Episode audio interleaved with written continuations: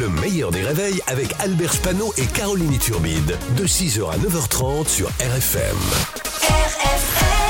Limité à 80, Pascal Nous Atenza. étions zen, mais là forcément un Mais petit si. peu moins puisqu'il est là, Pascal Mais Atenza avec nous comme tous les matins 7h15. Salut Pascal. Bonjour Albert, bonjour Caroline. Salut Pascal. On va parler de Benjamin Griveaux Oui. puisque c'est son euh, retour dans l'espace public, mais cette fois au tribunal. Oui, t'as vu, je t'ai écrit espace public, c'est classe. Hein. Ouais, c'est très Je beau. travaille un peu. Alors, euh, oui, l'actualité en France est tellement tendue en ce moment que ça fait du bien de parler du kiki de Benjamin Griveaux. Hein. Ça détend. Oui, ça détend, ça se tend, ça dépend. Euh, donc au tribunal depuis hier, défendu bien sûr par un ténor du barreau. Je la garde quand même. Alors, vous vous rappelez, c'était en 2020, il avait envoyé une vidéo de ses parties intimes à une jeune femme qu'il a ensuite publiée sur les réseaux sociaux. Et oui, tout le monde veut voir une sextape, euh, sextape pardon, d'homme politique, ça, celle de Gérard Larcher.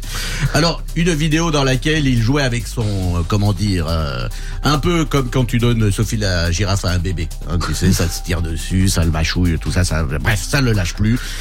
Et c'est quand même inédit de se retrouver au tribunal pour une vidéo dans laquelle tu te tripotes. Alors, il faut le savoir, Benjamin Griveaux, c'est le seul témoin à qui le juge ne dit pas lever la main droite, mais laver la main droite et dit je le jure.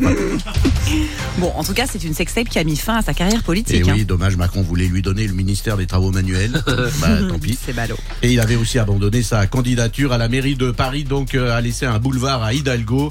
Est-ce que avec lui ça aurait été mieux euh, Paris? Eh ben, Avec lui, euh, déjà, on n'aurait pas mis des plots orange partout dans la ville, parce que Benjamin Griveaux, il est le plot. Pour ceux qui ont vu la vidéo. Oui, oui. On l'appelle le plot humain. Ouais. Alors que devient-il? C'est vrai, que devient-il? Hein, Qu'est-ce qu'il qu'est-ce qu'il fait? Il est entrepreneur. Investisseur et il fait un peu de télé une fois par semaine le mercredi, le jour des enfants, le programme Les Télétubs. Bien connu. Bien connu.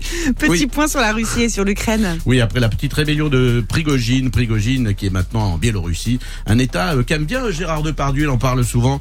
Gérard Depardieu qui aime bien euh, là-bas deux États, il aime euh, l'État bé- bélarusse et l'État euh, d'ébriété. Joe, blague. Alors Joe Biden a déclaré, je vous jure que c'est vrai que Poutine était en train de perdre la guerre en Irak. C'est vrai, Voilà. Et là, et qu'il partait traquer Ben Laden, on aurait des nouvelles. On croyait à une blague, eh bien non. Mark Zuckerberg de Facebook Oui. et Elon Musk de Twitter vont bien, bel et bien s'affronter dans un combat de MMA. Oui, voilà. Et le perdant paie ses impôts en France. Voilà. Bravo Pascal. Oh, rien. Pascal Atenza sur RFM tous les matins à 7h15, le replay en vidéo sur le Facebook du meilleur des réveils ou alors en podcast aussi. Le meilleur des réveils, c'est seulement sur RFM.